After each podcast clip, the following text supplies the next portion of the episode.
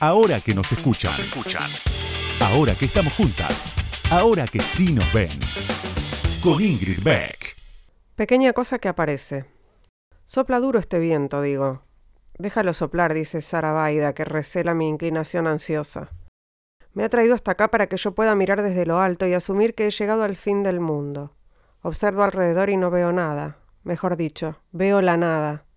Ánimo, muchacho, como te llames, me apura Sara Baida. Dale, mueve tus dos metros de estatura. Me llamo vos Mutas, le recuerdo. Ya se lo he dicho varias veces. De acuerdo, vos, o Mutas, o como te llames. Nos encaramamos a la duna más alta. El viento es tan fuerte que amenaza con arrancarme la camisa. Este debe ser el desierto más recio del planeta, el más cercano a Dios y más plagado de demonios. Al menos eso dice ella, y asegura que por acá todavía viven eremitas recluidos en cuevas. Una ráfaga de viento le arrebata el turbante, que sale volando y haciendo cabriolas en el cielo como un enloquecido pájaro de muchos colores. Mi turbante, atrápalo, muchacho, me ordena. Atrápalo tú. Maldito viento, reniega. Déjalo soplar, me desquito. Ahora Sara Baida lucha contra su pelo, que al liberarse se ha vuelto un remolino loco. Yo ando en las nubes y no logro aterrizar. Me anonadan estas inmensidades de arena amarilla que todo lo devoran. Deben devorar incluso sus propias orillas, haciendo que por mucho que andes, siempre estés en el centro. Se me refunden las coordenadas. Ya me habían advertido que aquí iba a haber visiones y a aturdirme con los ecos. Medio que cae la noche y medio que no se anima a caer, Copos de oscuridad van bajando lentamente del cielo. Mira, le señalo a Sarabaida un punto de luz que titila y se mueve al fondo, allá lejos, como una pequeña reverberación en el paisaje. Mira, algo sube hacia nosotros. Déjalo subir. Más abajo, en la vaguada, una mancha inmensa se extiende sobre la piel del vacío. Es el campamento de refugiados, con sus cientos de carpas amontonadas y parduzcas. Sarabaida me da explicaciones, datos, cifras, fechas. Pretende que yo entienda y esté al tanto. No le falta razón, más vale que me entere. Pero la cabeza me da vueltas, no me repongo del cansancio tras el larguísimo viaje. Solo logro concentrarme en ese punto de luz que viene subiendo. Despierta, como te llames. Sarabaida chasquea los dedos a ver si espabilo. Así me dice, como te llames. No la culpo, comprendo que mi nombre no es fácil. ¿Y qué decir del suyo? Sarabaida. Suena bien, pero según ella, lo pronuncio mal. También yo te diré cómo te llames, le aviso, y contesta que le da igual. Son párrafos del primer capítulo de Canción de Antiguos Amantes, el último libro de Laura Restrepo, que acaba de publicar Alfaguara. Ahora que nos escuchan, una marea verde de sonido. Con Ingrid Beck.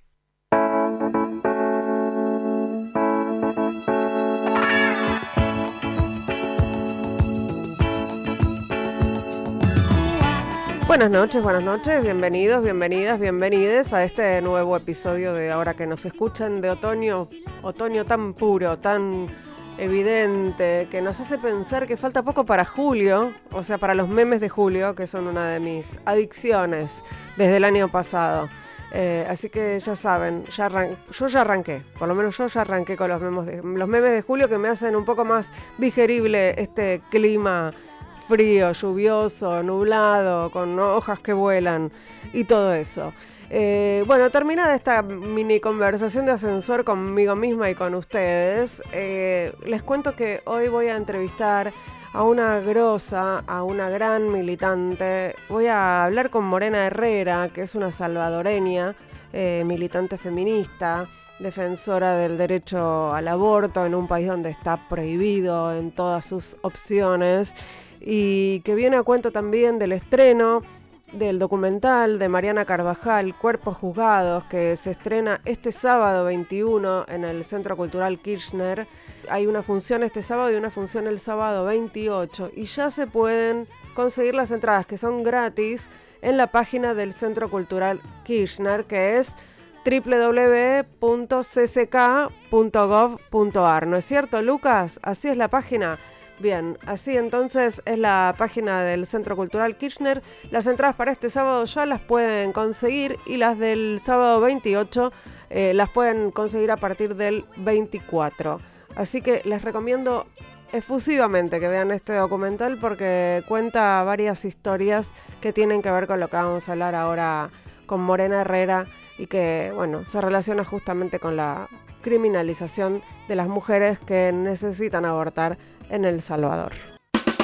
Ahora que nos escuchan, ahora que vos me escuchás, te cuento algo más sobre la invitada de hoy.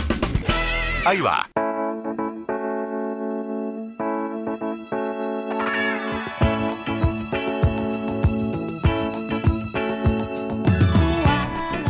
Morena Herrera nació en El Salvador en 1960. Es activista por los derechos de las mujeres, presidenta de la agrupación ciudadana contra la despenalización del aborto y una de las fundadoras de la colectiva feminista para el desarrollo local.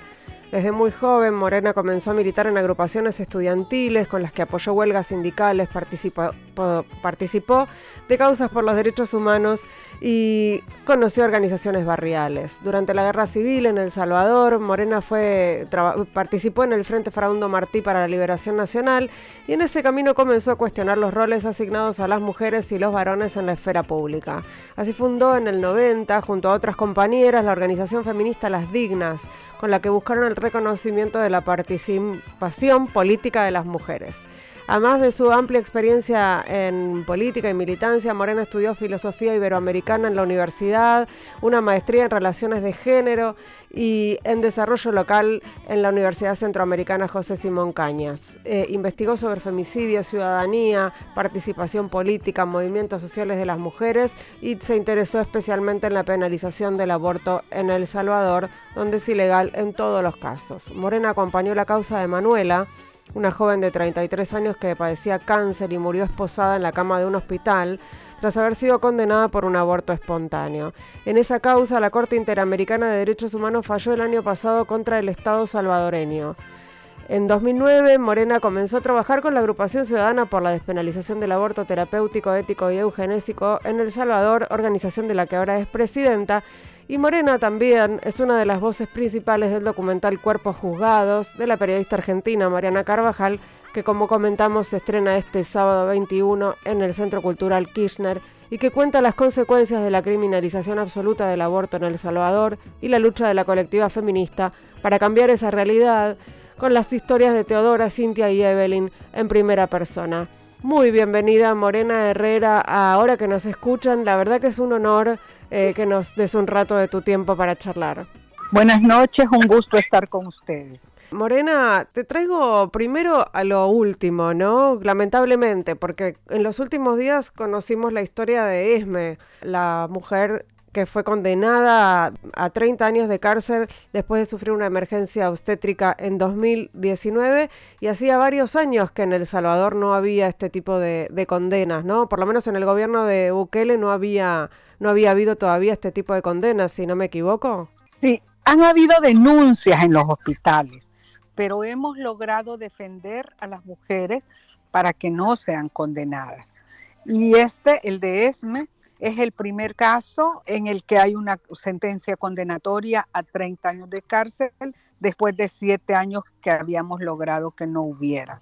Ahora quiero darte o quiero darles una primicia también.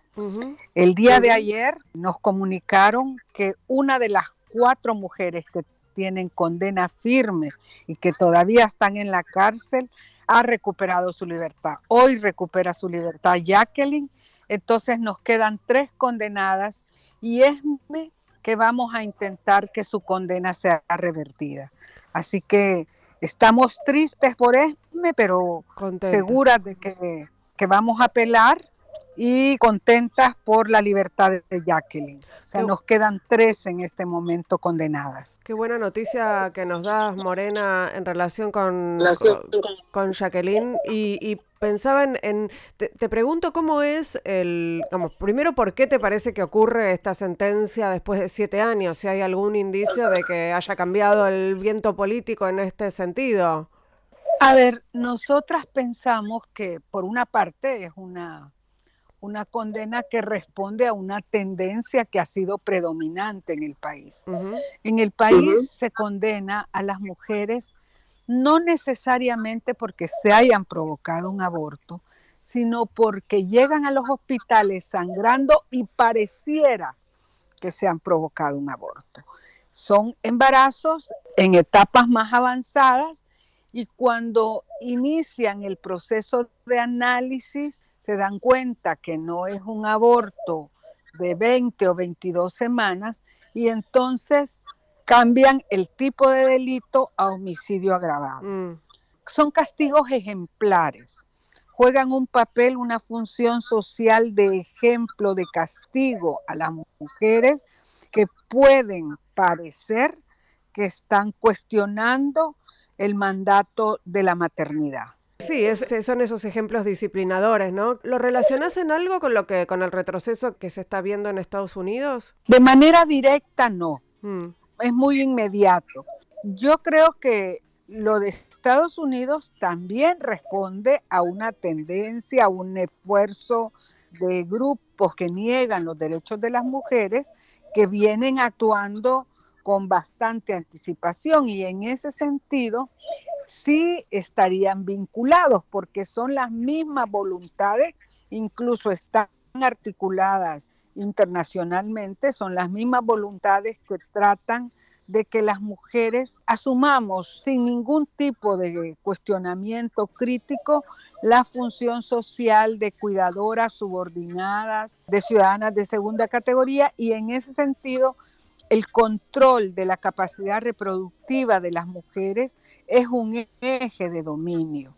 Es un eje en el cual sí coincide el movimiento que está viendo o que está pretendiendo haber en Estados Unidos y lo que vienen haciendo por años en El Salvador. Solo quiero decirte, agregar que se trata de una tendencia que no es exclusiva del Salvador. No.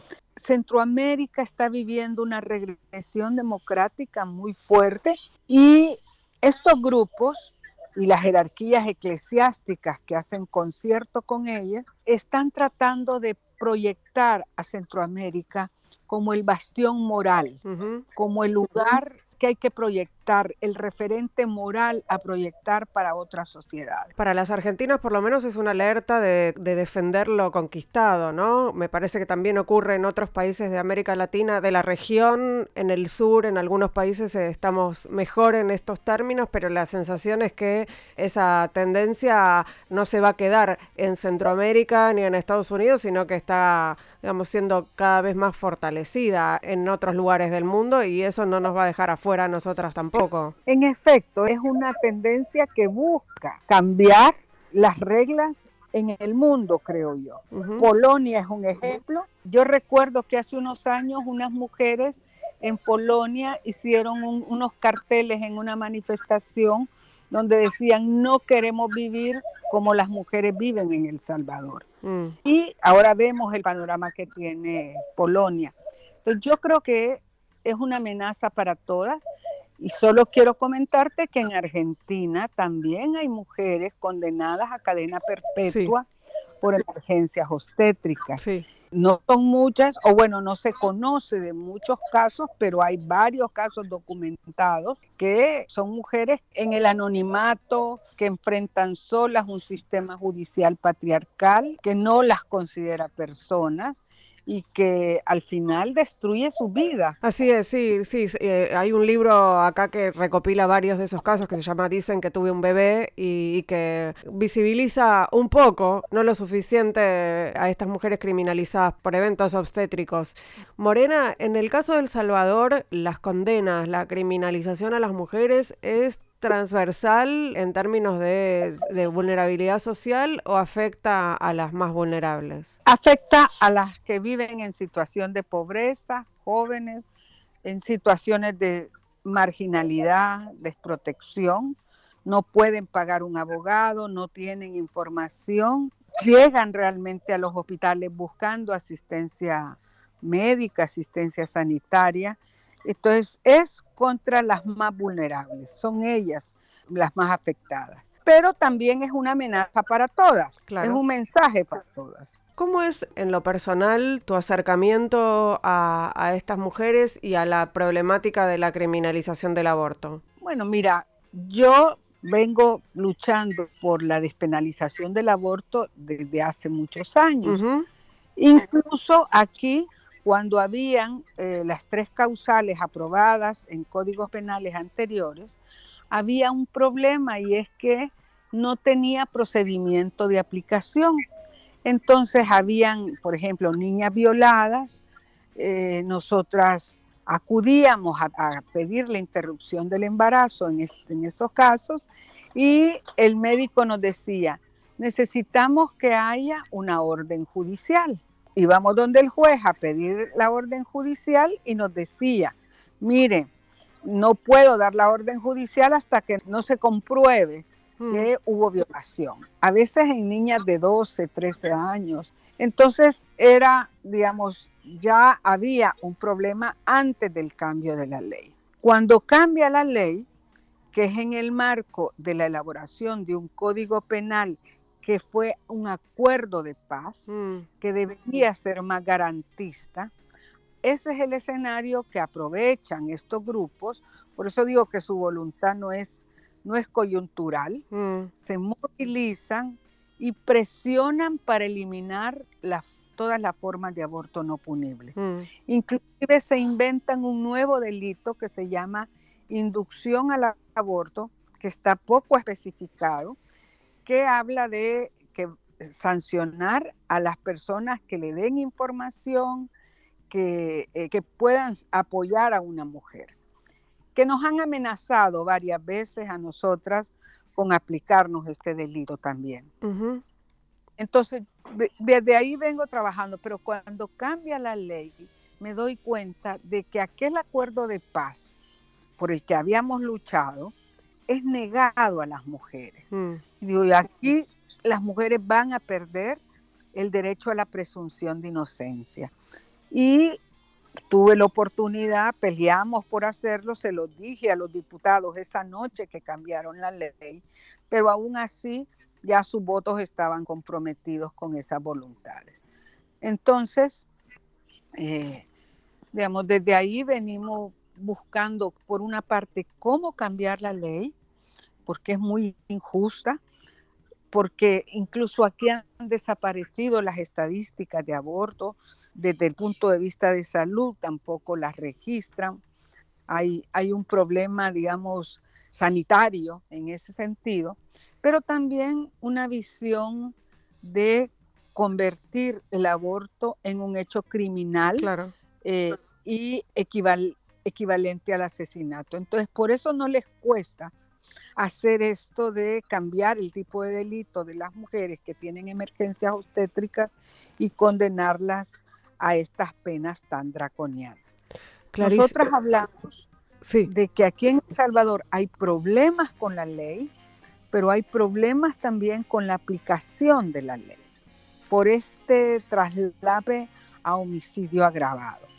Hemos tenido una mujer condenada a 40 años de cárcel, que afortunadamente con la lucha popular logramos que su sentencia fuera eh, revisada y con la figura de revisión de sentencia logramos su libertad. Pero ella, cuando salió libre, también enfrentó persecución por la fiscalía y ha tenido que buscar asilo político en Suecia. Es la primera mujer que tiene asilo político por persecución por aborto en la historia del derecho humanitario en el mundo. Se llama María Teresa Rivera y ese es un ejemplo de cómo no les importa arruinar la vida de las mujeres. Está clarísimo, Morena. Estamos hablando con Morena Herrera, activista feminista salvadoreña, una grande, una pionera en la lucha por los derechos de las mujeres. Vamos a ir a escuchar una canción, vamos a escuchar a Alicia Keys, Girl on Fire, y enseguida seguimos conversando con Morena Herrera. No se vayan. She's just a girl and she's on fire. Hotter than a fantasy, lonely like a highway.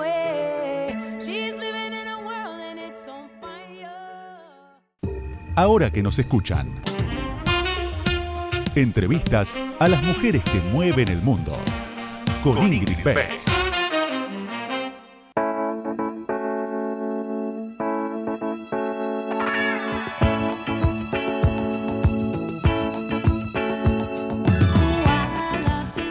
Segundo bloque de ahora que nos escuchan aquí en Radio con Vos, estamos hablando con Morena Herrera, que entre muchísimas otras cosas es una de las protagonistas del documental de nuestra compañera Mariana Carvajal, del documental Cuerpos Juzgados, que cuenta varias historias de mujeres que fueron criminalizadas en El Salvador por sufrir emergencias obstétricas. Morena, ¿me, me acompañas a escuchar el tráiler del documental de Mariana y, y seguimos conversando? ¿Cómo no? Lo escuchamos, adelante. Mi bebé nació en la casa y no respiró. Cuando me llevaron al hospital me dijeron que estaba detenida porque había matado a mi hijo. Me golpearon en ese momento y, y al final yo pregunté qué estaba pasando y me dijeron que has matado a tu hija y vas a estar 50, 70 años en la cárcel por el delito que acabas de cometer. La Asamblea Legislativa, presionada por la jerarquía católica, penalizar todas las formas que hasta entonces eran legales para interrumpir el embarazo. Era clandestino, era ilegal, pero no era perseguido. Con el cambio de ley, ahí cambia la situación. En El Salvador se reconoce a la persona humana desde el momento de la concepción. El cuerpo de la mujer está programado como una computadora para dar a luz. Cuando tú comienzas a ver que las mujeres llegan a la cárcel en el medio de una emergencia obstétrica y que la reacción de los médicos es inmediatamente considerar que es un delito, tú te das cuenta que ese es el resultado directo de la criminalización. Me condenaron a 30 años. Es el único país en el mundo que no se puede operar un embarazo ectópico. La parte fiscal además destacó que Evelyn Hernández expresó que su hijo era producto de una violación. La única lucha justa que existe en este momento es que las mujeres puedan tener libertad. No sé cuánto nos vamos a tardar, pero es un absurdo tener esta ley y es una injusticia sobre todo. Ahí escuchábamos en el tráiler del documental Cuerpos Juzgados que se estrena este sábado en el Centro Cultural Kirchner la voz de Morena Herrera con quien estamos conversando aquí y la voz de las protagonistas también, ¿no? De, de Teodora, de Evelyn, de, de Cintia. Eh, de, de, esas historias, eh, creo que es Teodora, ¿no? La que eh, se convierte en una referenta eh, muy eh, potente, ¿no? De, de, de, esta causa. O, no me, si, no me equivoco es ella, Teodora, ¿no? Sí, Teodora ha fundado una organización que se llama Las Libres, que están haciendo esfuerzos porque el castigo no termina cuando las mujeres salen de la cárcel. El castigo continúa por la estigmatización, por la exclusión en un país que es muy desigual y que que tiene altos índices de desempleo, para una mujer que tenga antecedentes penales es muy difícil conseguir empleo, es muy difícil su inserción en la vida económica, en la vida social. Entonces las libres apoyan a sus integrantes para que para ese proceso de recuperación de dignidad, pues, y es liderado por Teodora Vázquez. Y en tu experiencia, las mujeres que salen de, esa situación, que finalmente logran salir de la cárcel, ¿cómo siguen sus vidas? ¿Han podido recuperarse de alguna manera, tener alguna reparación, no, no digo económica, pero uh, vital, ¿no? Para seguir adelante. Bueno, son situaciones diferentes. Dependen también del punto de partida en el que estuvieron y de la de la red familiar, social mm. con la que cuenten. Hay algunas que rápidamente son recibidas por su familia, las acogen y las apoyan para ese proceso, pero hay otras que están en mayor soledad, pues enfrentan condiciones más duras, también porque aquí tenemos un problema de violencia estructural de presencia de pandillas y en algunos casos la familia viven en entornos territoriales controlados por las pandillas. Entonces esto les afecta también a ellas para volver a su, a su lugar. Hay algunas de ellas que deciden asumir, la mayoría, deciden asumir un papel activo mm. por la libertad de las otras mujeres que aún quedan presas y también por un cambio a favor de los derechos de las mujeres. Nosotras respetamos los procesos, tenemos claridad de que no es automático haber sido víctima de violación de derechos humanos y convertirse en defensora de derechos humanos. Hay un tránsito que es importante que cada mujer haga, tiene ritmos diferentes y acompañamos esos procesos. Reparación por parte del Estado hasta el momento no hemos logrado que ninguna mujer, a, pesar de que en algunos casos ha sido reconocido que fueron condenadas por errores, porque todas son condenadas por pruebas indirectas. No hay pruebas directas en sus condenas. Y en base a esto es que estudiamos cada caso para lograr su libertad. Pero hasta el momento no hemos logrado ninguna reparación por parte del Estado. La Corte Interamericana de Derechos Humanos, con la sentencia de Manuela, es la primera donde se reconoce claramente que el Estado violó los derechos de Manuela y de su familia y ha mandado un proceso de reparación a su familia como víctimas de violaciones de derechos humanos. Y en este caso sí hay algunos pasos iniciales para el proceso de reparación. Básicamente en, en relación a la atención sanitaria de salud de sus familiares, de su mamá, su papá y sus dos hijos, y en la búsqueda de alternativas educativas para los hijos. Todavía no tenemos otro tipo de reparación y todavía el gobierno eh, del presidente Bukele no ha reconocido públicamente la sentencia, que es parte de los actos simbólicos de reparación. Claro. Morena, vos decías que las mujeres cuando salen de la cárcel, la condena de alguna manera sigue con estigmatización, con falta de oportunidades. Vos también has denunciado que fuiste amenazada. Tenemos un, un audio tuyo contando esto, me gustaría escucharlo y después que conversemos. Yo creo que estas voluntades, estos grupos que niegan los derechos de las mujeres, no tienen empacho en amenazar, en desprestigiar, en desacreditar la labor que hacemos las personas defensoras de derechos humanos.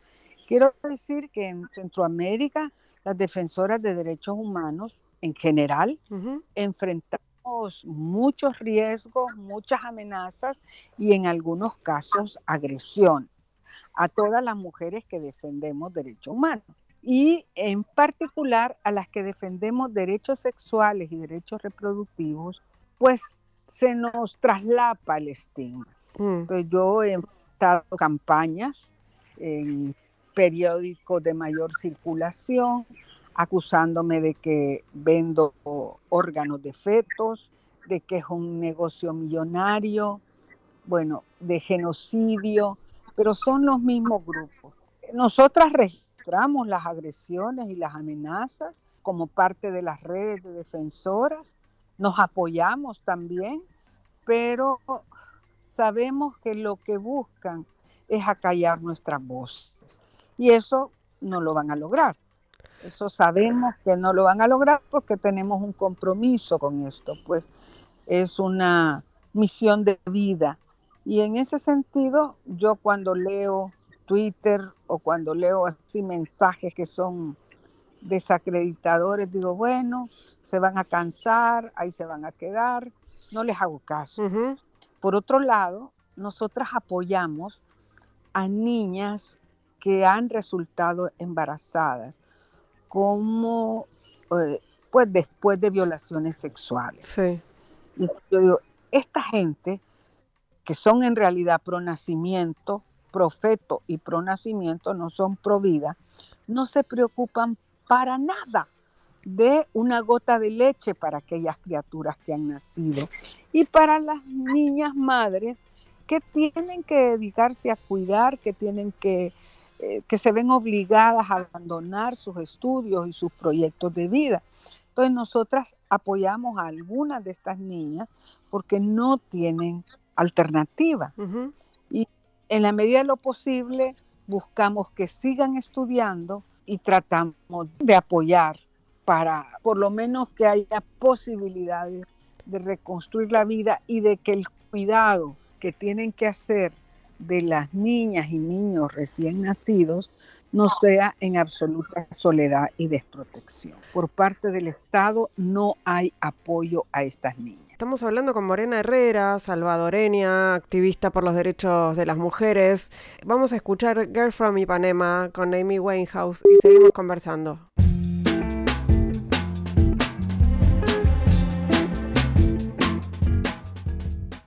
Ahora que nos escuchan, entrevistas a mujeres que hicieron, hacen y van a hacer historia. Con Ingrid Beck.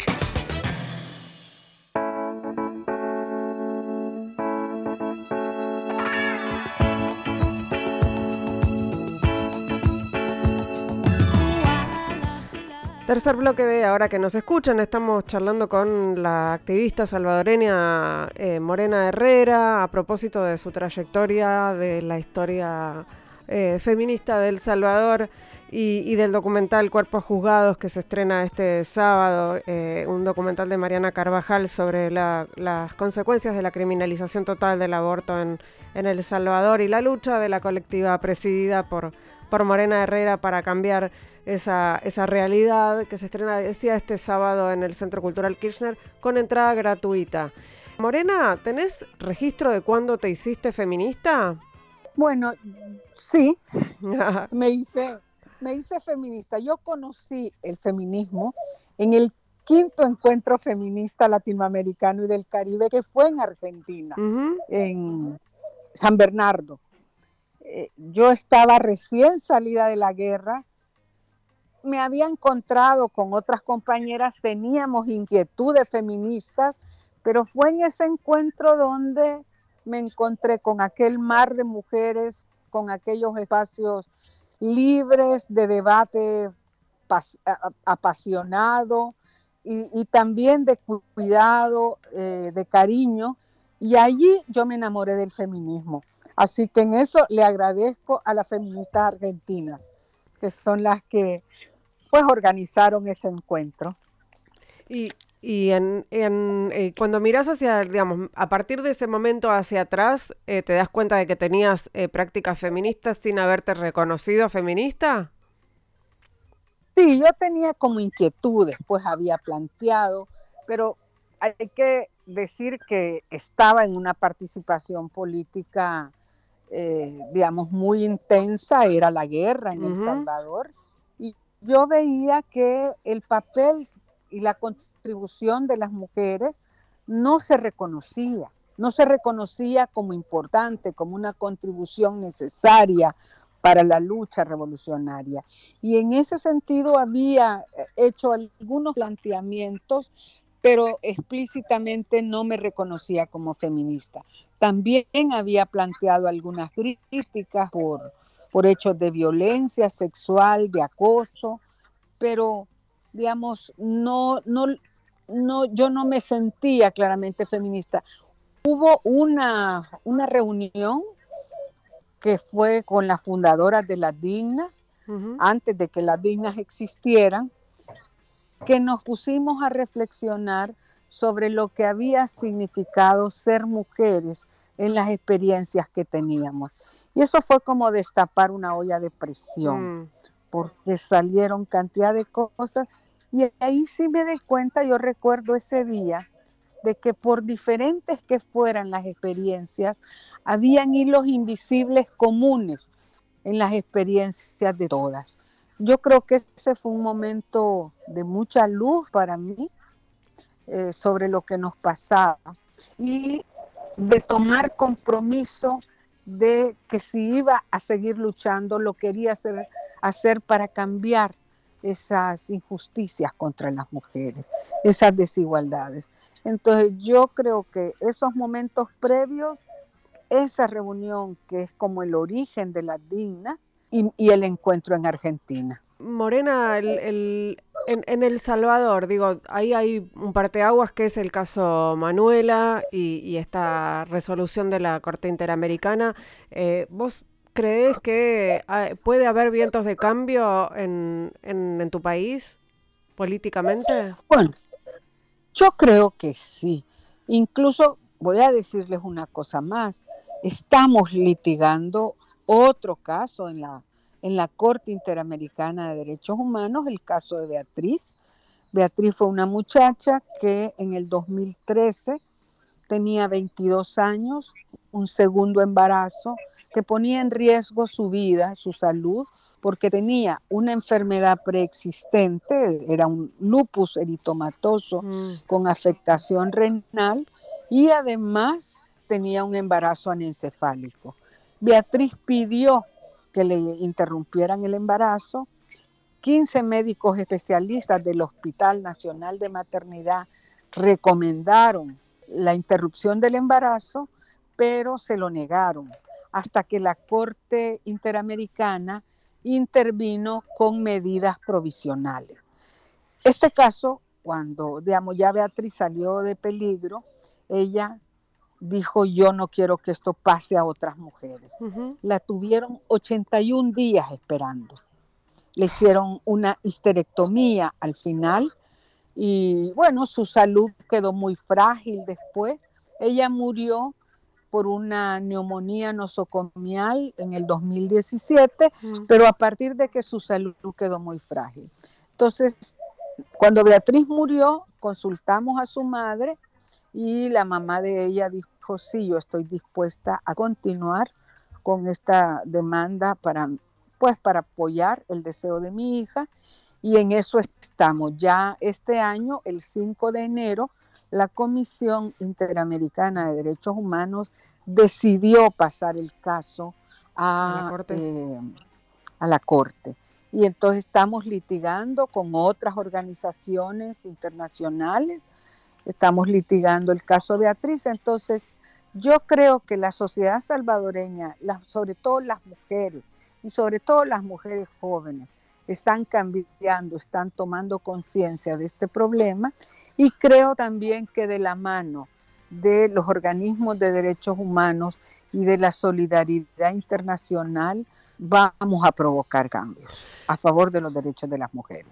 Te, devuelvo al principio entonces, en donde estábamos hablando del avance de los movimientos conservadores, eh, esta tendencia mundial que tiene que ver con retroceder, en, sobre todo para las mujeres, para la diversidad sexual, para la conquista de, derechos. Eh, ¿Pensás que los feminismos podemos, somos también, o si no principales, posibles, eh, digamos, contrincantes o opositoras a, esa, a esos movimientos? Yo creo que los feminismos somos eh, los movimientos sociales que con un calado más profundo estamos cuestionando, digamos, los valores y las prácticas y las culturas opresoras.